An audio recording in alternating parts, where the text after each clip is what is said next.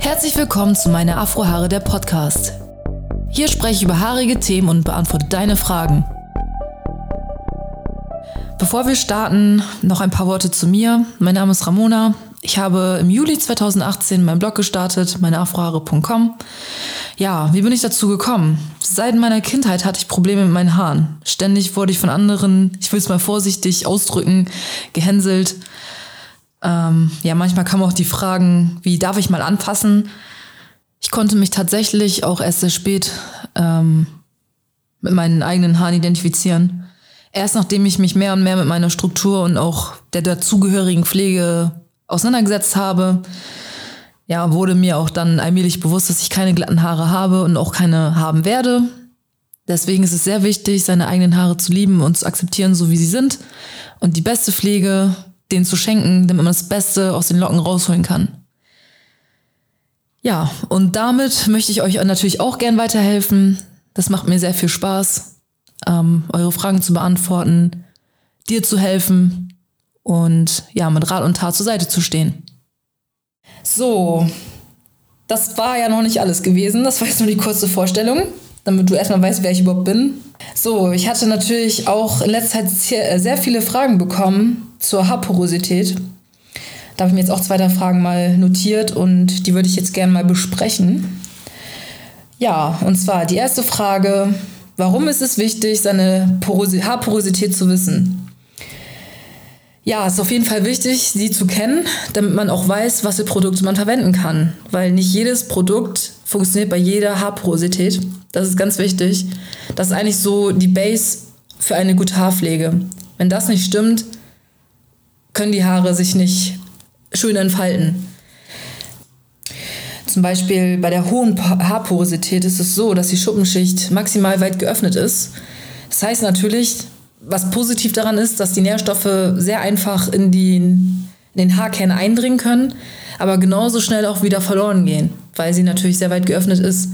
Und da ist natürlich das was mir ganz oft gesagt wird oder was ich gleich direkt frage, welche Öle benutzt du? Und dann kommt ganz oft die Antwort Kokosöl. Kokosöl, nein, ganz böse für hohe Haarporosität. Das ist auf jeden Fall weg. Das kannst du nicht verwenden. Das geht einfach nicht. Warum ist es so?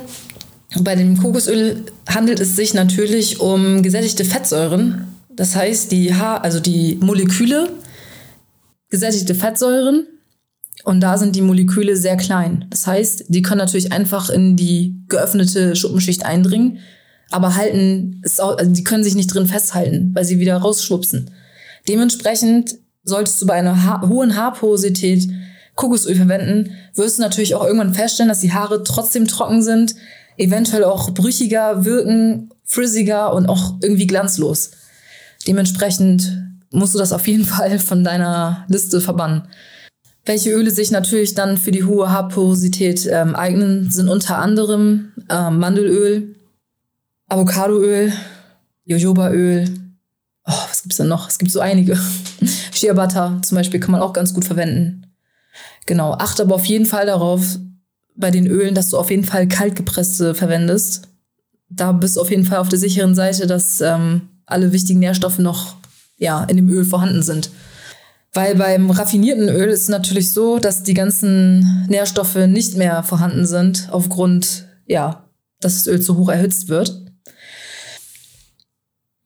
Deshalb ist es auch wichtig, seine eigene Haarporosität zu kennen, damit man auch weiß, zu welchen Produkten man greifen soll, kann, muss, ja, um gesunde, strahlende Locken zu haben.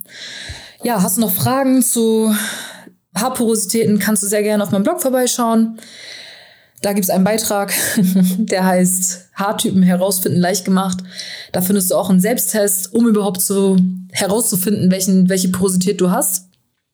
Dann kommen wir mal zur Frage Nummer zwei. Wie unterscheiden sich die Haarporositäten? Es gibt ganze drei. Wie gerade erwähnt, ähm, habe ich ja über die hohe Haarporosität gesprochen. Bei der ist die Schuppenschicht maximal weit geöffnet. Das heißt, die Nährstoffe können natürlich schnell hinein aber können auch ganz, ganz schnell entweichen. Dann haben wir die normale Haarporosität. Ja, sie ist auf jeden Fall normal. Die Schuppenschicht liegt normal an. Die Nährstoffe können ganz gut eindringen und bleiben aber auch dementsprechend drin.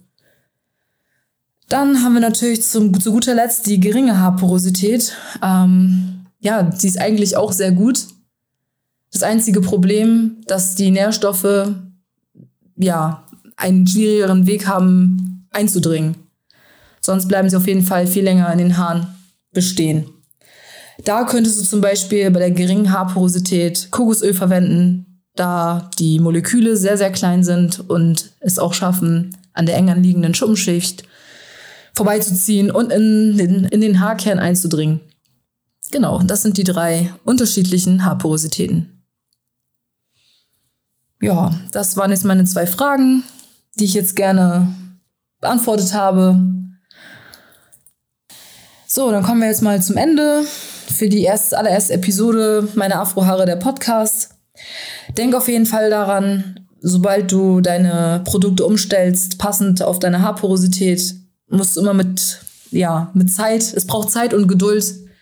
Es ist nicht gleich von Anfang an alles super und toll. Es kann auch sein, dass du am Anfang das Gefühl hast, dass die Haare, ja, frizziger werden, vielleicht auch trockener sich anfühlen. Ja, und einfach matt sind. Gib aber auf jeden Fall nicht auf, weil, ja, es ist ein Prozess. Es dauert immer. Aber ich kann dir auf jeden Fall versprechen, wenn du dran bleibst und ja, die Pflege umstellst, eine neue Routine dir ausdenkst, mit guten Produkten, die zu deiner Haarporosität passen, dann wirst du auf jeden Fall schöne Locken bekommen. Ja, das war's von mir. Dann hören wir uns das nächste Mal. Ciao!